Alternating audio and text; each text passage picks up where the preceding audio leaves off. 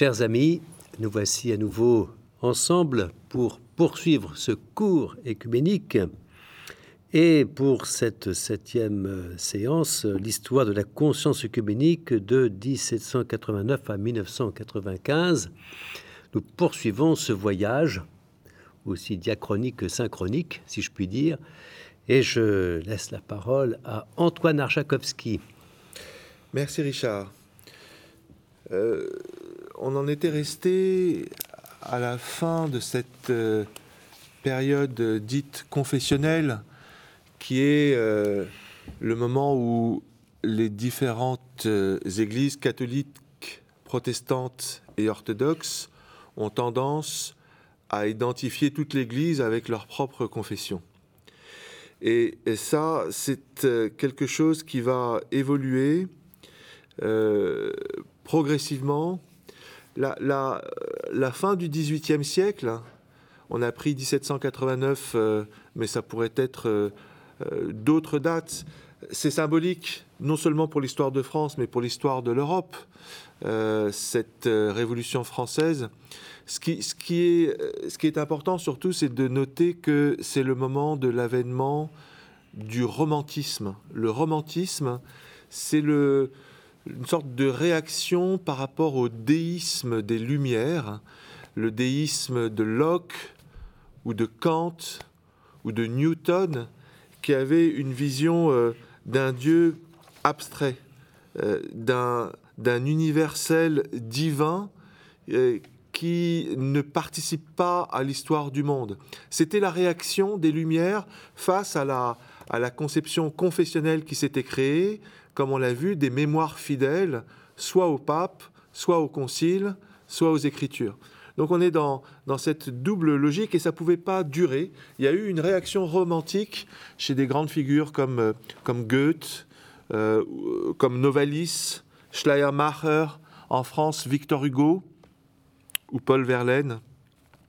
Et donc au cœur de l'intuition religieuse du romantisme, il y a l'expérience de l'univers, de l'un et du tout, qui permet une fusion mystique entre le moi et le soi divin. Ça, c'est l'expérience euh, du, romantisme qui donc, par définition, permet à nouveau de se sentir relié à Dieu, au cosmos et aux autres êtres humains. Et cette expérience du romantisme, elle va euh, beaucoup influencer euh, un certain nombre de théologiens. Alors du côté orthodoxe, euh, il y a eu Khomiakov, il y a eu surtout Vladimir Soloviev, qui est né en 1853 et qui est mort en 1900, qui a été marqué par cette euh, renouveau romantique. Du côté catholique, en Allemagne, a la fameuse école de Tübingen, Johann Adam Möller, euh, qui, écrit entre 17, qui est né en 1796 et qui est mort en 1838.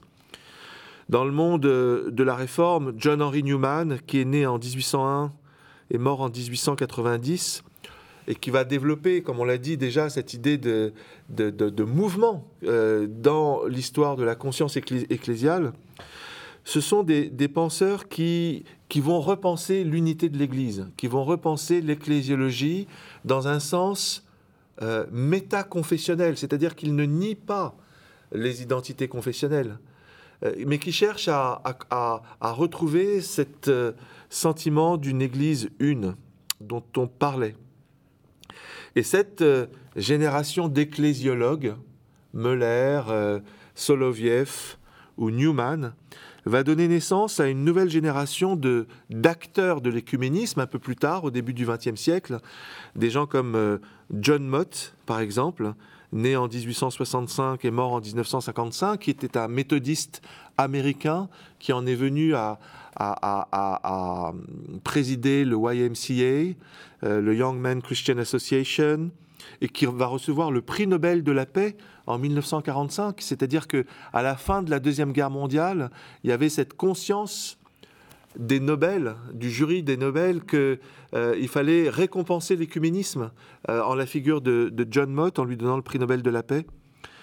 il y a eu du côté catholique de grandes figures comme le cardinal Mercier, par exemple, qui euh, a initié les conversations de Malines en, Belgique, notamment entre 1921 et 1926 entre catholiques et anglicans et qui va être proche également de l'abbaye de Cheftogne et des initiatives entre catholiques de différents rites. Et du côté orthodoxe, le père Serge Bulgakov, c'est vraiment, euh, là encore, quelqu'un qui a été marqué par cette tradition du, romantisme, par cette ecclésiologie de la théanthropie de Soloviev, et qui va fonder, euh, alors qu'il est déjà professeur à l'Institut Saint-Serge à Paris, qu'il a déjà une expérience écuménique parce qu'il a participé au concile de l'Église russe de 1917, où il y a eu un premier dialogue avec l'Église anglicane. Il va créer le Fellowship of Saint Alban and Saint Sergius, le fellowship de Saint-Alban et Saint-Serge en Grande-Bretagne et en France. Et euh, avec les anglicans et les orthodoxes de l'immigration russe, il va y avoir des réunions très régulières qui vont aboutir même en 1935 à une proposition des deux côtés pour une communion eucharistique, qui finalement ne va pas être euh, mise en œuvre, mais qui montre qu'ils sont allés très loin dans le rapprochement écuménique. Donc euh, voilà, une, nouvelle génération d'acteurs de, l'écuménisme, d'ecclésiologues marqués par des philosophes. Ça va donner euh, trois moments importants de cette conscience interconfessionnelle entre 1815 et 1995. Euh, le moment unioniste, comme on l'appelle, et c'est 1815 parce que c'est la Sainte Alliance dont je reparlerai, entre donc 1815 et 1919. Euh, unionisme parce qu'il y avait encore cette idée qu'il fallait que euh, l'autre Église euh, soit réintègre l'Église mère confessionnelle. Il y avait une reconnaissance de l'autre, mais dans un esprit unioniste. Après, et puis donc c'est une période qui a été marquée par la fameuse conférence d'Édimbourg de 1910 avec des protestants et des orthodoxes. À partir de 1920, euh, après la Première Guerre mondiale, il y a une période dans cette conscience interconfessionnelle qu'on peut appeler le moment institutionnel, où on comprend que euh, les rencontres éphémères ne suffisent pas, il faut créer des institutions pour travailler dans la durée à la mise en, en forme de cette conscience écuménique.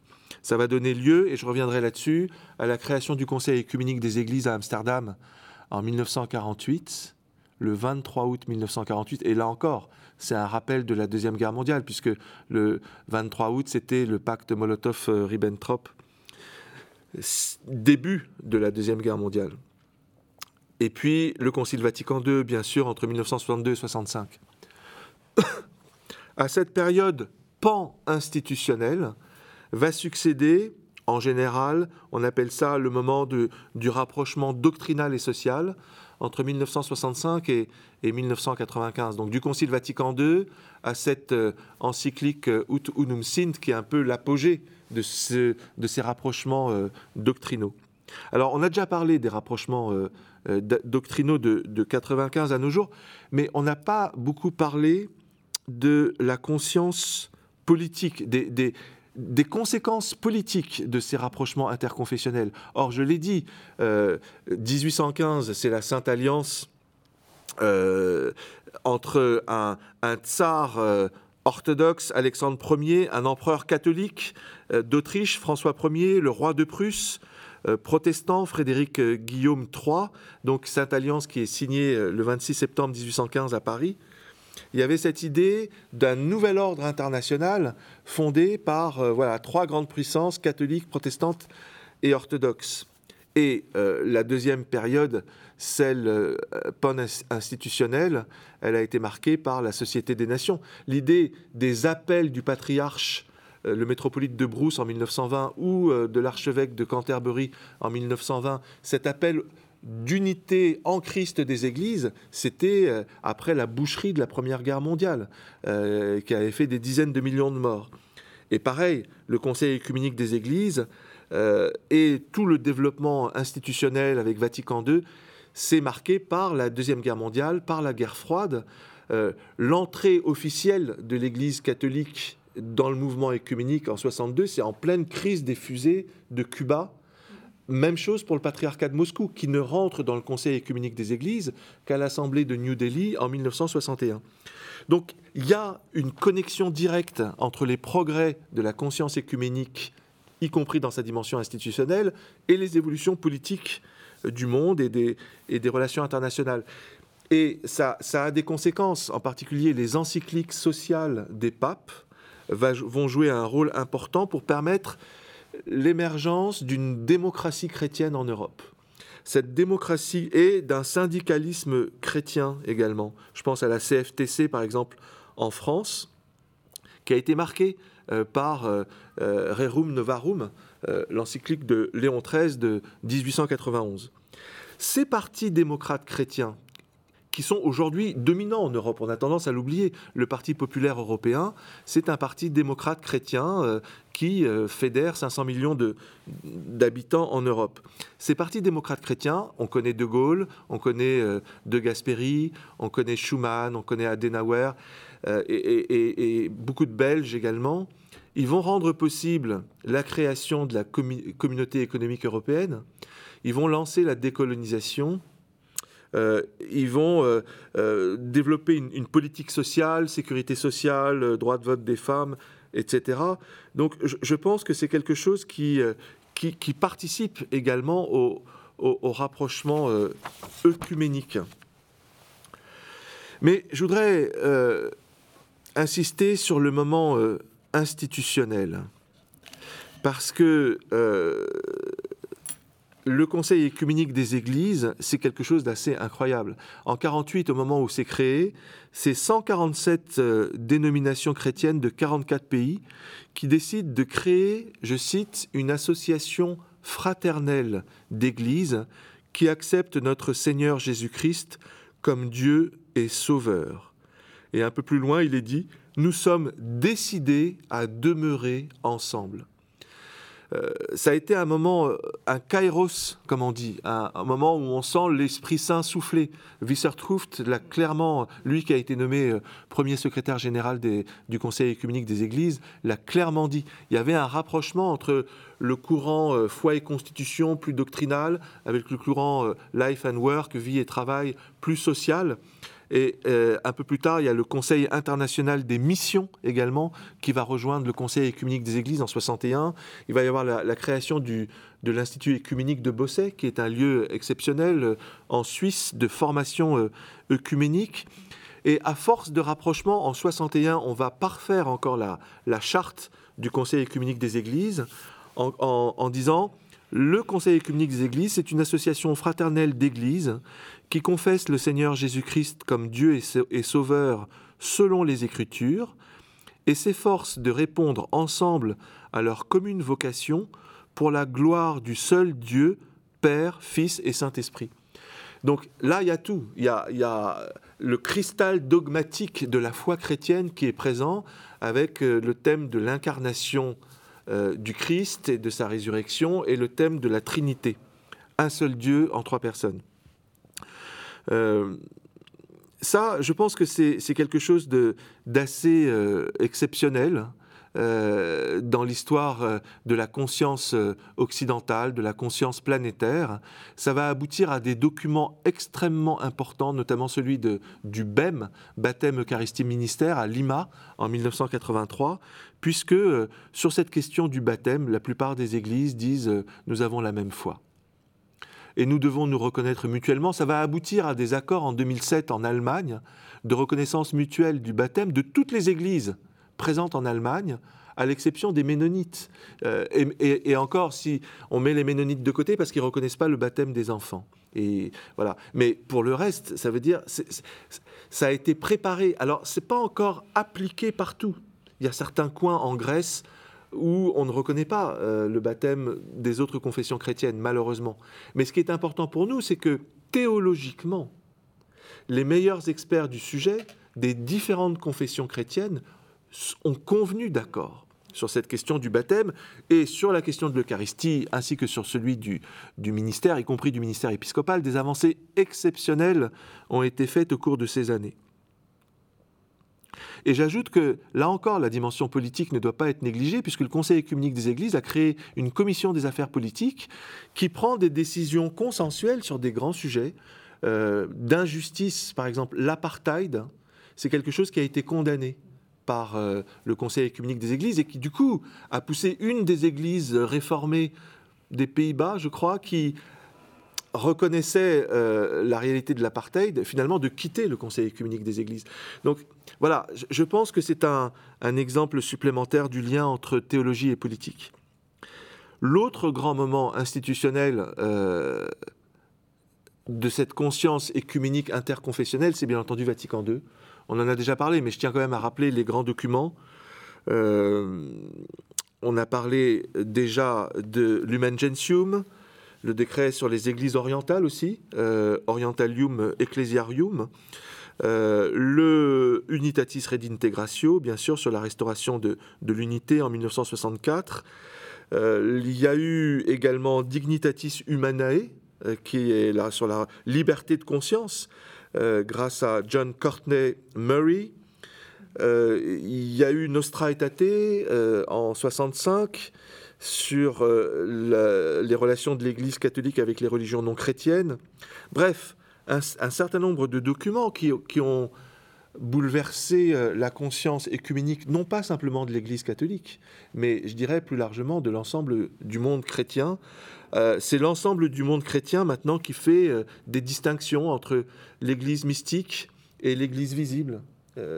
c'est l'ensemble du monde chrétien, même si c'est pas intégré par tout le monde, qui reconnaît que l'ecclésiologie, elle est faite d'églises locales en communion.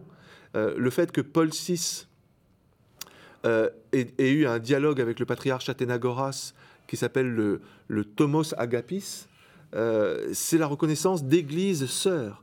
Donc, ce n'est pas contradictoire avec la primauté de, Rome. Et, comme je vois que le, temps s'achève pour moi, je voudrais juste terminer par, par deux livres. D'abord, le lancement du dialogue catholique-orthodoxe qui a été rendu possible grâce à Vatican II. Euh, et là, par exemple, le mystère de l'Église et de l'Eucharistie à, la lumière du mystère de la Sainte Trinité, accord complet euh, lancé à partir de 1979 et Jean-Paul II. Et là, je cite un autre livre. Le métropolite Emmanuel et le cardinal Kurt Koch ont publié un, livre qui s'appelle L'Esprit de Jérusalem, l'orthodoxie et le catholicisme au XXIe siècle, où on voit ces fameuses embrassades qui ont été un symbole qui a marqué tout, le XXe siècle euh, entre Paul VI et, Athénagoras. Et voilà, pour terminer, ce que disait le patriarche écuménique Athénagoras en 1968. L'heure du courage chrétien est arrivée. Nous nous aimons les uns les autres. Nous confessons la même foi commune. Unissons-nous sur le chemin vers la gloire du saint-autel commun. Merci Antoine. En tout cas, la visée est donnée. Euh, c'est évidemment notre, notre objectif. Euh, mais cela suppose aussi des, euh, des, améliorations encore. Et nous poursuivons ce voyage. Parole à Anne-Marie Rennen. Merci beaucoup. je voudrais, quant à moi, évoquer la, la, grande diversité qui caractérise la famille d'églises protestantes qui, est bien présente aussi au sein du, Conseil écuménique des Églises. Et d'autre part aussi la, complexité de, la genèse de, ce très grand organisme qu'est le, Conseil écuménique. Et rappeler notamment ce qui précède, parce qu'il ne faudrait pas faire commencer l'histoire vraiment en 1948, pour plusieurs raisons. En 1908 déjà, il y a une proposition de semaine de prière pour l'unité des chrétiens. Cette semaine de prière, donc elle est actuellement au mois de janvier, sera préparée pour la première fois en collaboration entre les catholiques et le Conseil œcuménique des Églises en l'an 1968. Donc il a fallu quand même 60 euh, années pour, pour, pour, que ce soit fait de manière réellement écuménique en comprenant aussi l'Église catholique. On a souvent déjà cité Édimbourg, 1910, l'encyclique importantissime de 1920. C'est vraiment un document très important euh, qui, émane du patriarcat écuménique de Constantinople. Donc voilà déjà des balises sur le chemin vers la constitution de cette très grande euh, euh, fédération d'églises.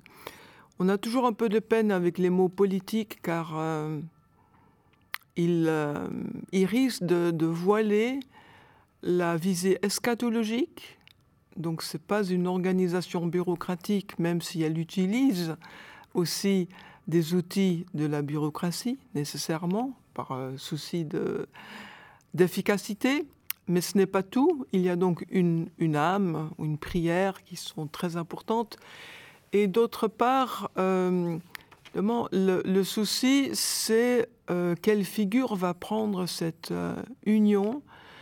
En anglais, on dispose heureusement du mot fellowship, euh, donc c'est une espèce de fraternité, de sororité, euh, qui dit un esprit. Euh, et ce n'est pas seulement une, une fédération pour, pour, des motifs d'opportunité politique.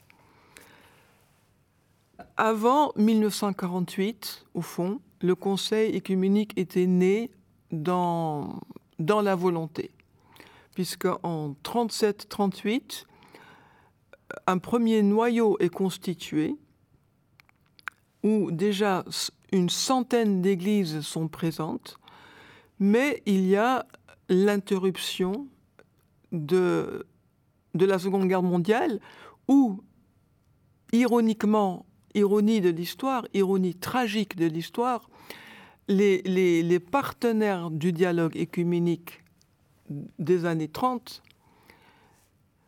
les Allemands, les Anglais, les Français se trouvaient brutalement dans les, dans les, dans les tranchées euh, adverses, opposées. Donc cela interrompt brutalement cette montée vers un conseil écuménique des églises, un conseil mondial. Et il y a comme un deuxième début, donc une inauguration avec euh, euh, un apport très important de Karl Barth. Ce qu'on voit déjà dans l'énoncé du thème, c'est très barthien, désordre de l'homme, de l'être humain, et dessein de Dieu. Lire la providence divine, euh, trotzdem, malgré euh, le désordre de l'être humain qui vient de se manifester dans les camps de concentration et d'extermination. le Conseil écuménique des Églises actuel est comme un, fleuve où euh, des rivières ont, euh, été euh, importantes et ont apporté leur, leur, eau. donc, ces rivières sont, comme on l'a dit, la conférence mondiale des missions, la conférence mondiale de foi et constitution, qui traite donc surtout l'aspect gouvernance et euh, doctrine, faith and order. Order, donc ici, il faut le comprendre comme gouvernance. Et la conférence de ce qu'on appelle en français le christianisme pratique, life and work. C'est encore plus complexe que ça, mais je, disons, on peut se limiter à cela à ces différents euh, affluents qui font que le fleuve Conseil œcuménique des, euh, euh, des Églises est très riche en lui-même. Une autre richesse, c'est non seulement la famille d'églises protestantes qui sont très largement représentées, mais aussi le monde orthodoxe. Et l'Église catholique romaine ne manque pas, et je dis même positivement, on peut dire est présente et joue un rôle très important. En effet, elle est membre à part entière de la commission théologique foi et constitution. Pendant la guerre froide, alors que des églises se situent de part et d'autre du rideau de fer, cette conférence est pour les églises orthodoxes euh, vraiment une plateforme très importante et une fenêtre sur le reste du monde. Après la chute du mur de Berlin, l'équilibre géopolitique euh, s'est modifié et l'Église orthodoxe occupe maintenant euh, un rôle, disons, plus peut-être plus euh, plus affirmatif. Elle est davantage dans, dans, dans l'assertion, alors qu'auparavant, elle était plutôt tributaire de cette ouverture qui était fournie par le Conseil œcuménique des Églises. Je voudrais encore dire quelque chose de très important qui est vraiment, euh, je pense, un principe qu'on hérite de, la réforme et notamment de, la définition de l'Église telle qu'on la trouve dans, la confession euh, d'Augsbourg et aussi dans le catéchisme d'Heidelberg. On essaie d'être minimaliste. C'est-à-dire que moins on a d'éléments de définition, plus on a des chances de fédérer, de faire adhérer plus de monde. C'est en tout cas ce que l'on voit au Conseil écuménique des Églises. Ça ne veut pas dire que c'est une ecclésiologie au rabais, parce qu'on tentera quand même, on tâchera de donner l'élément capital. On peut dire par exemple, qu'est-ce que c'est que la confession de foi la plus courte et en même temps suffisante C'est Christ est Seigneur, Christos, Curios. Et c'est ainsi que le Conseil communique des Églises a procédé au début. Et comme Antoine vient de le dire, c'est seulement deux décennies plus tard que on a dit mais est-ce que la seule confession de Jésus comme Seigneur est suffisante? On a dit non, on va la compléter.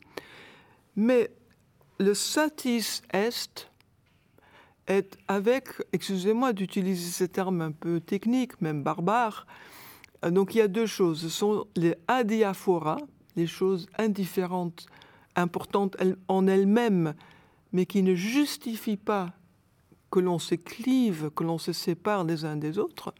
Les adiaphoras, les églises locales peuvent déterminer toutes seules euh, toute une panoplie d'usages, de, coutumes locales. Ça ne, ça, ne, porte pas ombrage sur leur fidélité au, noyau de la foi. Et donc la deuxième chose, c'est le satiste est. Il suffit que. La diversité du Conseil écuménique des Églises peut se lire par, euh, à travers trois aspects. Le premier aspect, c'est l'aspect géographique. Si l'on relie les assemblées du Conseil œcuménique, elles se tiennent à peu près euh, avec des intervalles de, on va dire, 6 euh, habitants, hein, ou 7 ans, c'est la moyenne. La première eut lieu à Amsterdam. Ensuite, on s'est transféré aux États-Unis, à Evanston. Ensuite, une très importante assemblée était celle de New Delhi, en Inde. On revient en Europe, mais du nord à Uppsala, en Suède. On repart, enfin on part en Afrique, Nairobi. On retourne en Amérique du Nord, mais pas côté États-Unis. On va au Canada, Vancouver, c'est la sixième. En Australie, aux antipodes, en tout cas vu depuis Amsterdam, hein, les antipodes euh, Canberra, Australie. La huitième, on revient en Afrique, cette fois à Zimbabwe. On va enfin en Amérique latine, à Porto Alegre, au Brésil, pour la neuvième. Et première euh, pour l'Asie, on va en Asie, en République de Corée, à Busan. Et pour la onzième, bon, on était un peu sous le signe des restrictions budgétaires, du post-confinement. Euh, on va à Karlsruhe, euh, en Allemagne. Et cette onzième assemblée a comme thème, parce qu'il y a chaque fois un thème qui peut être une citation biblique ou bien une thématique inspirée par les Écritures.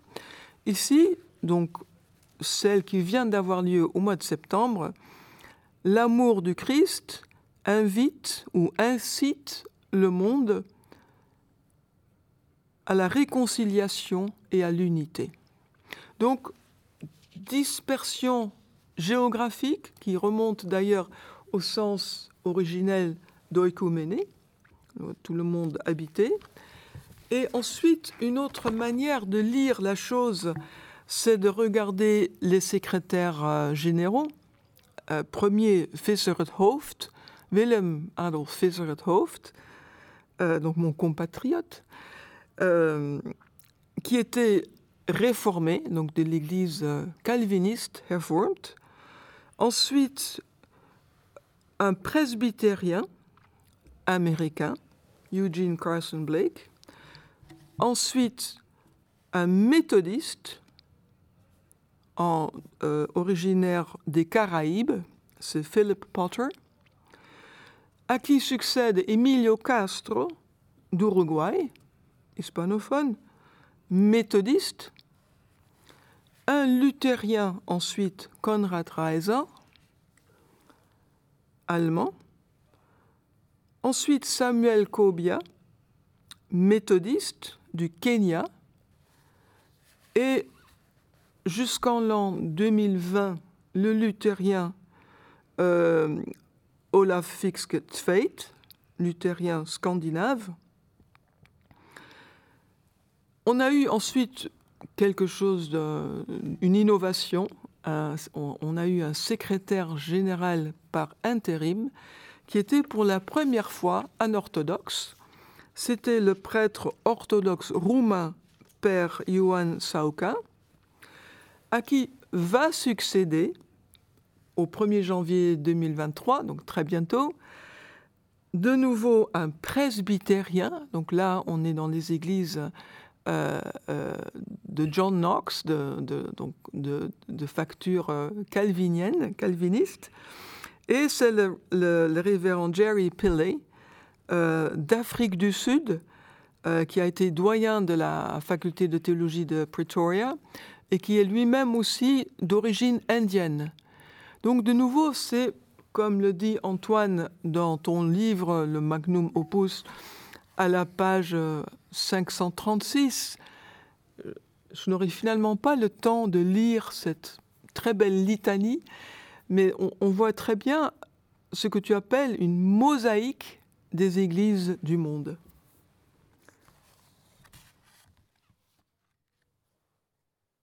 Merci beaucoup. Merci Anne-Marie. Alors, je prends la relève, mais toujours dans le même état d'esprit. Et je pense sans, nous recouper tout à fait, sans nous, euh, copier, c'est une très bonne chose.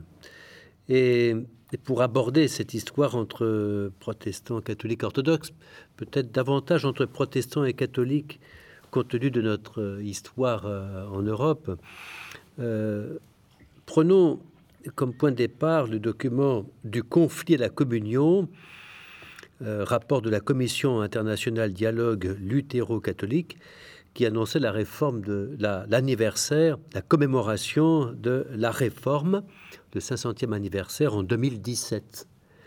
Et dans ce document extrêmement éclairant, et qui, est une sorte d'état des lieux, en quelque sorte, de l'œcuménisme et de, euh, nos dialogues à la fois une histoire de nos différents et euh, un état des lieux de nos dialogues, il est écrit ceci, qui me paraît passionnant, au paragraphe 16. Ce qui est advenu dans le passé ne peut être changé, mais ce dont on se souvient de ce passé et la façon dont on transmet ce souvenir peuvent, au cours du temps, se modifier. Le souvenir rend le passé présent, si le passé lui-même ne peut être altéré, l'empreinte du passé dans le présent le peut. Il ne s'agit donc pas de raconter une histoire différente, mais de la raconter d'une manière différente.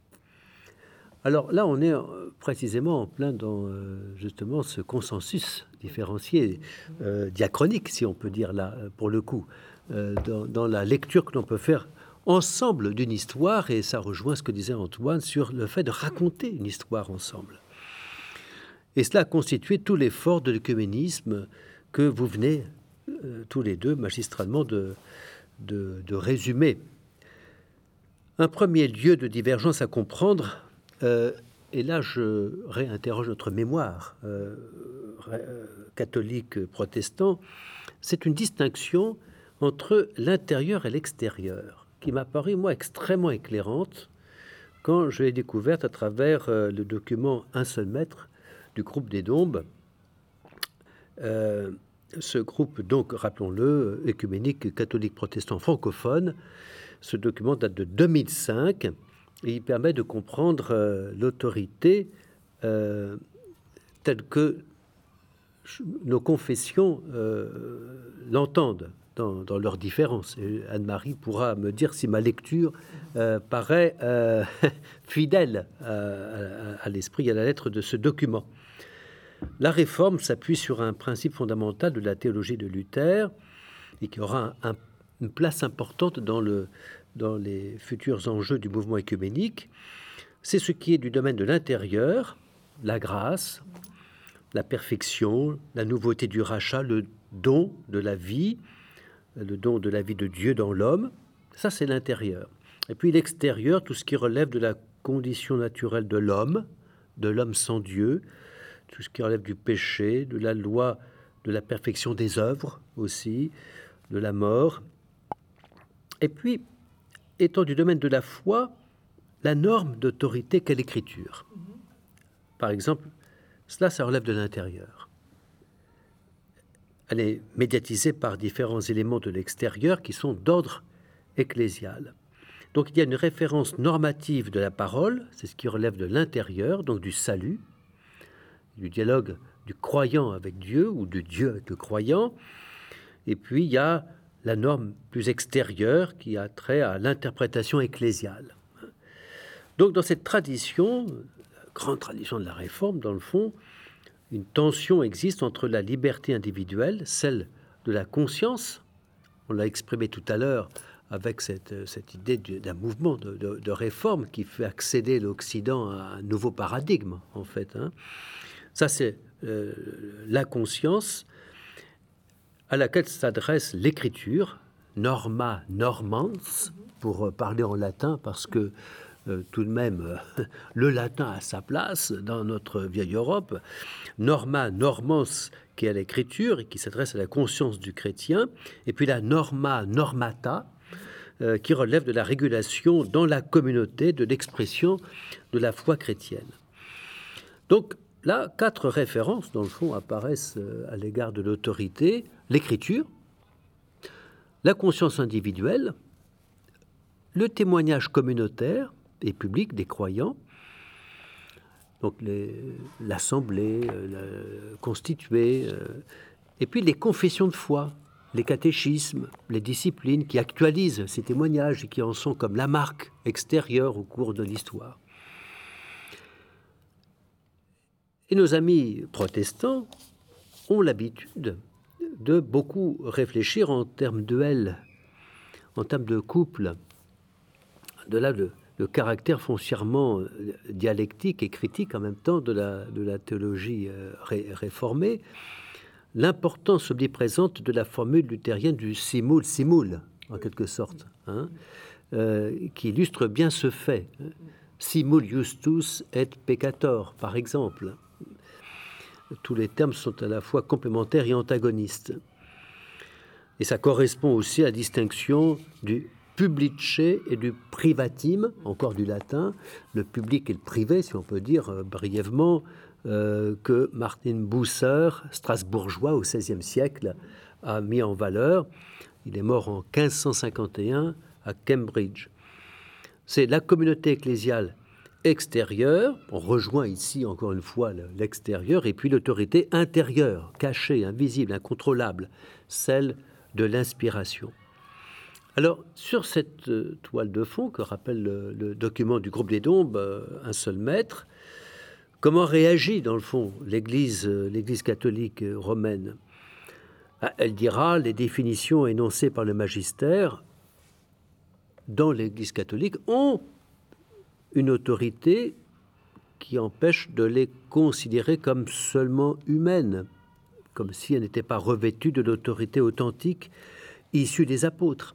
Et là, on rejoint un des points qui reste encore, mais moins que dans les siècles passés, un point de divergence sur la tradition. Je vais y revenir parce que c'est un point sur lequel nous avons évolué de manière euh, plus convergente.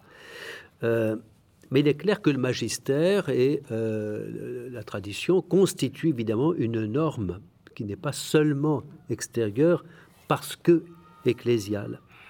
D'où la question que, dans le fond, je pose et qu'on pourrait discuter tout à l'heure dans notre échange, dans la perspective écuménique, comment faire en sorte que des confessions, comme la confession d'Augsbourg, citée tout à l'heure, mais il y en a d'autres encore, puissent constituer non pas seulement des repères dans l'histoire, extérieurs, ecclésiaux, euh, euh, mais constituer des documents de base par lesquels nous pourrions, euh, ces confessions catholiques, protestantes, converger de manière je dirais, doctrinale, en profondeur. Je ne parle pas des confessions type symbole, bien entendu, qui sont fondateurs de notre foi commune, mais les confessions, les catéchismes. Quand l'Église catholique publie le catéchisme de l'Église catholique, ce n'est pas simplement un vadémécum à usage de, de, quelques chrétiens assidus aux études théologiques. il s'agit d'un document du magistère. Euh, qui n'est pas à mettre sur le même plan que de grandes définitions doctrinales, mais qui retrace malgré tout et qui donne, qui formule euh, le trésor de la foi euh, tel que l'Église catholique l'exprime et le formule dans, ce catéchisme. Donc c'est bien un acte de magistère qu'il faut prendre en considération. Alors voilà, la question que je me pose, c'est comment est-ce qu'on peut faire en sorte que une confession protestante ne soit pas que un acte extérieur et euh, communautaire, mais que cela relève aussi, dans le fond, de l'essentiel. On va y revenir dans un instant. Comment avancer à travers ces approches différentes Et d'où euh, une deuxième question. Comment travailler l'opposition entre l'essentiel et l'accessoire? Alors, je vais apporter ma note, Anne-Marie, puisque vous avez parlé des adiaphoras avec justesse, très intéressant. Et je voudrais ici, dans le cadre du développement du mouvement écuménique, et notamment euh, de Life and Work, mhm. dont on a parlé tout à l'heure, le christianisme pratique, euh, distingué de foi et constitution, donc les dialogues plus théologiques, revenir sur ce point qui est assez important à travers le travail qu'a fait Yves Congar, mhm. très loin d'être cardinal à l'époque, parce que nous sommes en 1937. Et Yves Congar, dans un chapitre intitulé L'idéologie de Stockholm, euh, dans Chrétiens des Unis, qui est son grand livre, si j'ose dire, fondateur en matière écuménique, euh, Yves Congar revient sur ce qu'il appelle les idées wilsoniennes, du nom du président des États-Unis, euh, qui semblent avoir présidé en quelque sorte à l'élaboration d'un certain christianisme pratique. Un programme d'activité pratique qui laisserait de côté les questions doctrinales, liturgiques, ecclésiastiques, c'est-à-dire qu'il voudrait euh, éviter d'ébranler les convictions de chacun, les convictions profondes de foi de chacun, euh, en les laissant libres de leurs symboles dogmatiques, mais en travaillant surtout sur un christianisme pratique. Et je cite euh, ici Congar sur l'esprit de Stockholm à partir de son livre donc Chrétiens désunis on pense qu'il y a dans le christianisme une réalité essentielle en laquelle nous pouvons, et nous sommes déjà, euh, nous trouver unis. Tandis qu'il y a tout un ordre de réalités accessoires secondaires en quoi et par quoi nous sommes divisés. Évidemment, il dirait ces aspects plus accessoires ou secondaires, ben, c'est tout ce qui nous divise, tout ce qui nous sépare et on risque de considérer comme accessoire dans le dialogue de l'unité ce qui précisément est malgré tout essentiel, à savoir nos, convictions profondes. Voilà pourquoi euh, Congar, en 1937, montre que dans ce sillage du nominalisme qui a marqué quand même euh, le XVIe siècle et, euh, l'esprit de Luther, je pense, on a entendu peut-être opposer ce qui relève de la foi, de la piété, la liberté, le spirituel, donc le domaine précisément de la doctrine, et puis l'extérieur, les œuvres, l'activité humaine de pensée, d'action, dont relèveraient les formes ecclésiastiques. Et du coup, ce christianisme pratique risquait de nous entraîner peut-être vers une disjonction ruineuse entre la foi et puis l'action, l'action pratique entre, entre les églises. Je pense que, euh, on pourra en reparler, euh, foi et constitution a constitué un contrepoids pour euh, éviter cette disjonction que je qualifiais de, tout à l'heure de, de, ruineuse, à savoir peut-être donner l'impression que ce qui relève de l'essentiel ne serait qu'accessoire.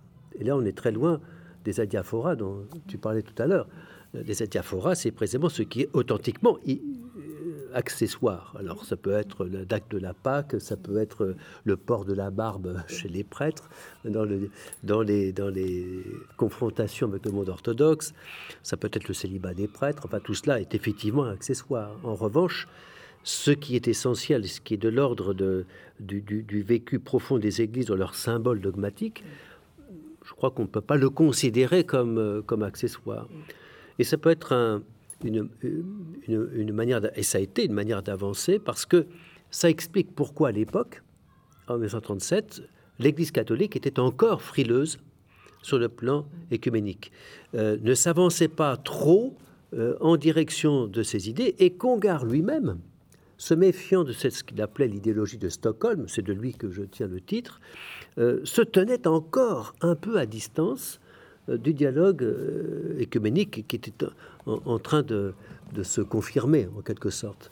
Ce n'est qu'après avoir été rassuré sur les enjeux écuméniques que l'Église catholique, à partir des, donc des années 60, essentiellement le Concile Vatican II, a rejoint ce mouvement. Je dis rejoint parce que euh, il est incontestable que ce mouvement est né avant que l'Église catholique se soit investie. Hein, il, faut, pouvoir le, reconnaître.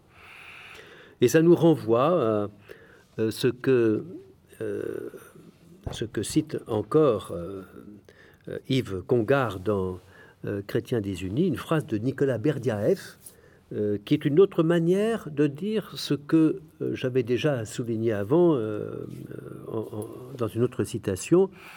Nicolas Berdiaev disant cité par Congar, si l'Église n'a pas toujours existé, si son origine ne remonte pas à Jésus-Christ, cela signifie qu'elle ne sera jamais. Les congrès, les conférences, les réunions interconfessionnelles peuvent être le symbole de l'apparition d'un nouvel esprit œcuménique au sein de la chrétienté, mais ils ne peuvent prétendre à la création d'une Église qui, pour la première fois, serait authentiquement écuménique. Euh, et je suis heureux de me reporter à, un auteur orthodoxe euh, de cœur et de culture, euh, cité par un catholique, par une autorité en tout cas, pour que nous, que nous sachions sur quel terrain nous avançons en quelque sorte.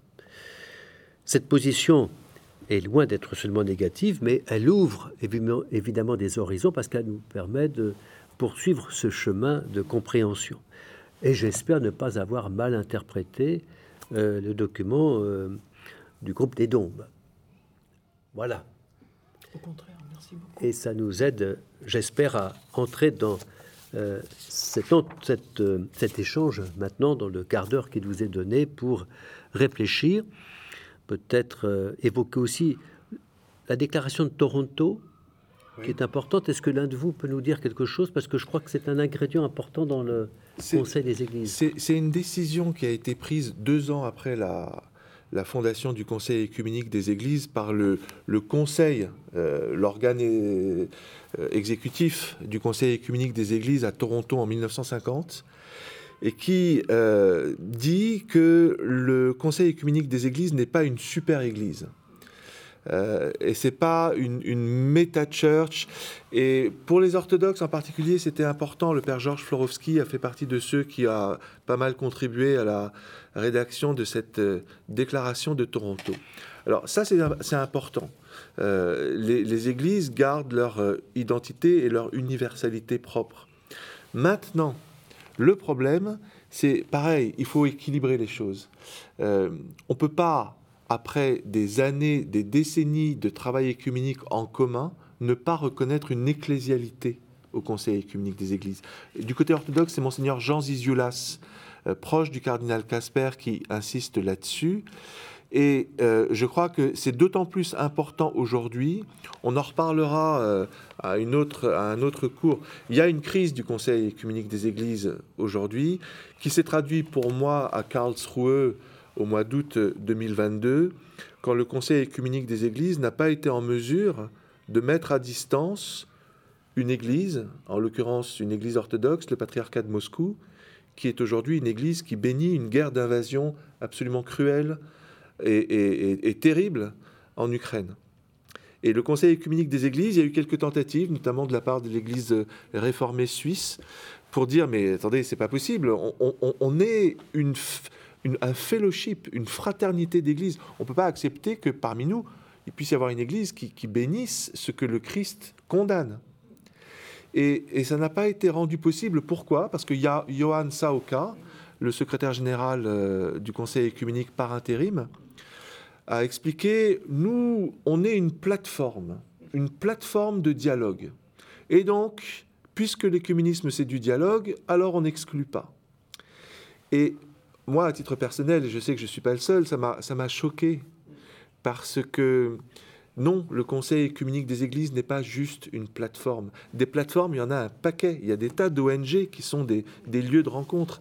Mais le Conseil écuménique des Églises n'est pas qu'une ONG. Il y a quelque chose de très fort qui a été dit à Amsterdam en 48, de référence au Christ, à l'Esprit, à cette Pentecôte fondatrice euh, réunissant euh, la communauté chrétienne, mais aussi les, non-juifs à Jérusalem euh, au moment de la Pentecôte.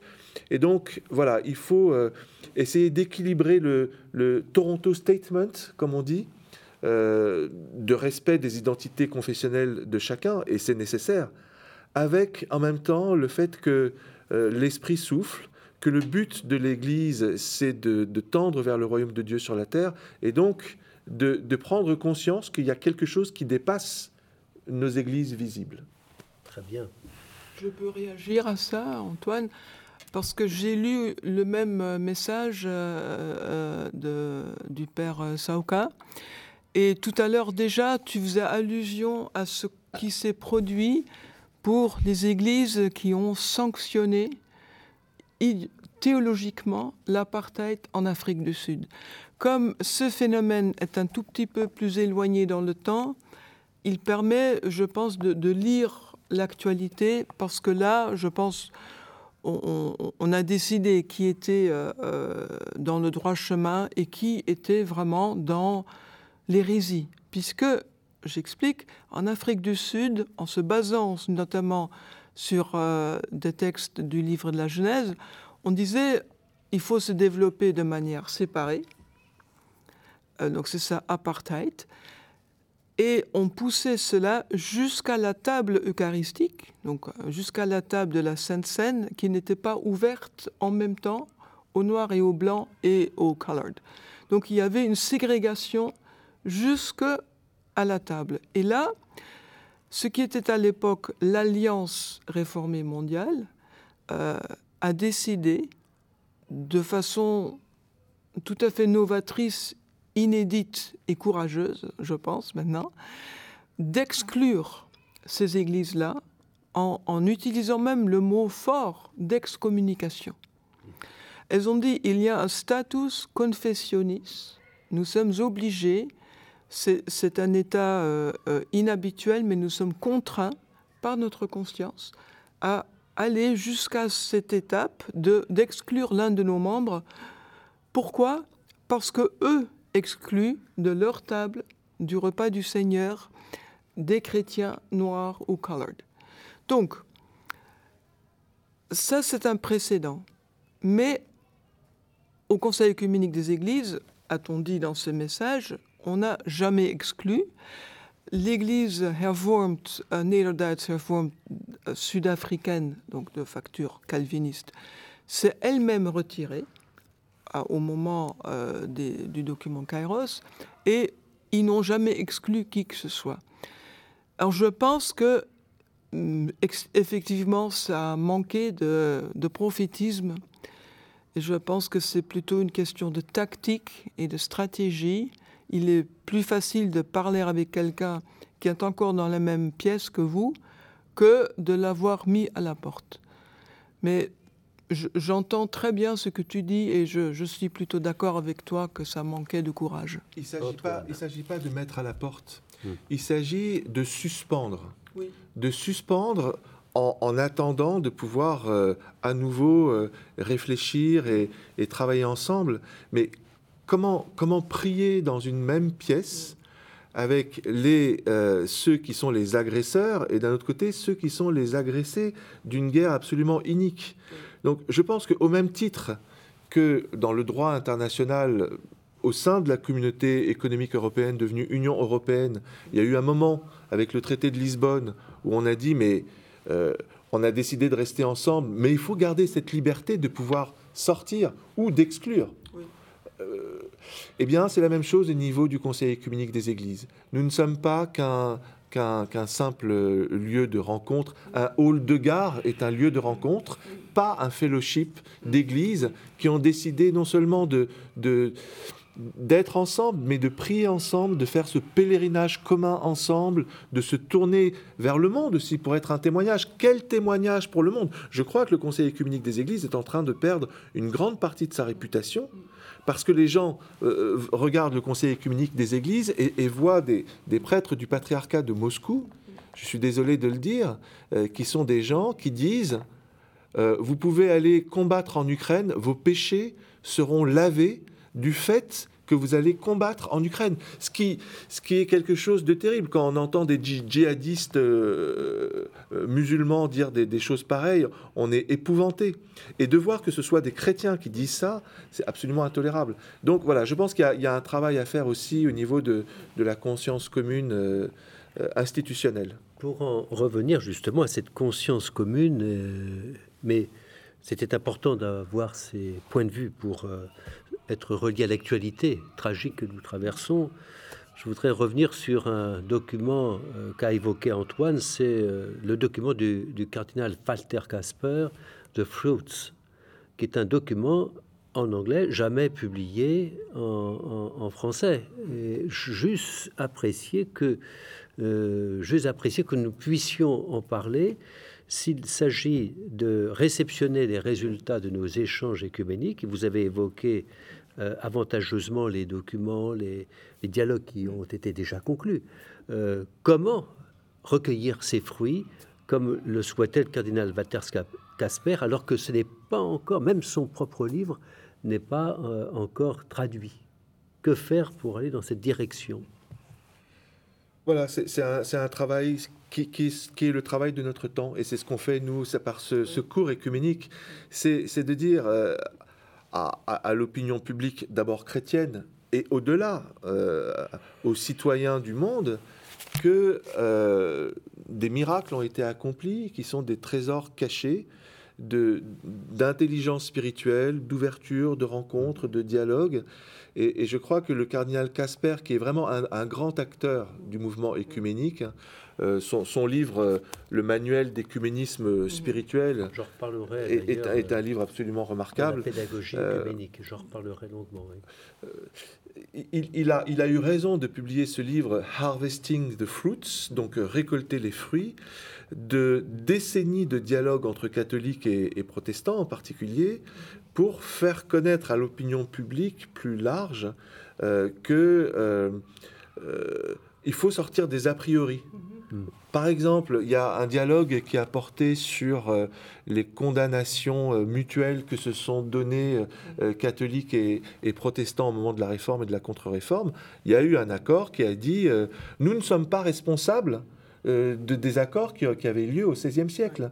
Mm-hmm ce, type de, de, prise de conscience sont extrêmement importants, mais qui ne sont pas forcément connus par tout le monde. Tout le monde n'a pas eu la chance de faire dix années de théologie. Voilà. Mais par contre, ce fruit-là, on peut, on peut le transmettre. Donc, euh, euh, voilà, je, pense que c'est notre temps maintenant, c'est la, mission de notre époque. Après le temps des, des percées, des rencontres, des gestes prophétiques, comme ça a été le cas euh, avec Athénoagoras et, Paul VI, mais il y en a eu bien d'autres. Là vient le temps de, de, l'éducation, de la transmission, de l'explication, dans, dans, la paix et dans le, et dans le calme. L'explication, précisément, il s'agit de montrer les résultats concrets auxquels nous sommes parvenus. Le manuel de, de cubisme spirituel, qui est une traduction de ces fruits, euh, n'est pas la seule possible. Et c'est à ça que je, voulais en venir, c'est que, euh, outre les, fruits spirituels et les euh, pistes toujours possibles à approfondir, moi, il me semble qu'on n'a toujours pas fait un catéchisme, si j'ose dire, excusez-moi l'expression, hein, ou une confession, pourquoi pas, des acquis écuméniques. Et ça, euh, c'est encore à traduire, si j'ose dire, à traduire dans, les faits, quoi. Oui. Et il, s'agit aussi euh, d'organiser euh, une transmission des bonnes nouvelles. Par exemple, ce, dont tu as parlé sur le dialogue, le récit commun entre catholiques et protestants de la réforme. Mm. Aujourd'hui, les catholiques et les protestants sont capables de raconter dans la paix ce qui s'est passé, cette rupture terrible, qui en même temps a été dépassée grâce au dialogue écuménique. Ce travail-là, remarquable, il n'a pas été fait entre les orthodoxes euh, et les autres euh, confessions chrétiennes. Et je sais que la commission mixte de dialogue catholique-orthodoxe en France, euh, sur l'uniatisme, a été préfacée par Olivier Clément. Et dans sa préface, Olivier Clément dit Le temps est venu que nous, catholiques et orthodoxes, nous puissions écrire en commun ce qui s'est passé. Et ça, il l'a écrit en 2004, ça n'a toujours pas été fait. Mais l'exemple remarquable du travail historique et théologique qui a été fait entre catholiques et protestants devrait être saisi euh, par euh, les orthodoxes avec les protestants et les catholiques pour une histoire des regards croisés. Je reviendrai dans, dans la leçon prochaine sur ce document tout à fait remarquable. Et je voulais juste euh, réagir à ce que tu dis, Antoine, pour euh, non, pardon, Richard, parce qu'enfin vous l'avez dit tous les deux, pour dire, pour annoncer euh, un, peu à la manière d'un scoop que ce sera notre prochain travail au groupe des Dombes, que d'écrire de manière très brève, donc un compendium, un manifeste de ce que nous avons réussi à faire jusqu'ici. Et une des choses euh, un, des fruits que nous pouvons euh, célébrer, c'est une réflexion qu'on a, qu'on a eue au moment du cinquième centenaire de, de, la Réforme, où certains protestants euh, purs et durs diront, nous, on célèbre la Réforme. Hmm. On, on la célèbre. D'autres disent, ne faut-il pas aussi introduire une note de repentance et parler plutôt de commémorer? Commémorer. Et finalement, au groupe des Dômes, nous avons euh, euh, euh, produit un mot valise que j'aime beaucoup, c'est commémoraison. C'est-à-dire, on a le mot oraison, on a la prière, commémoraison.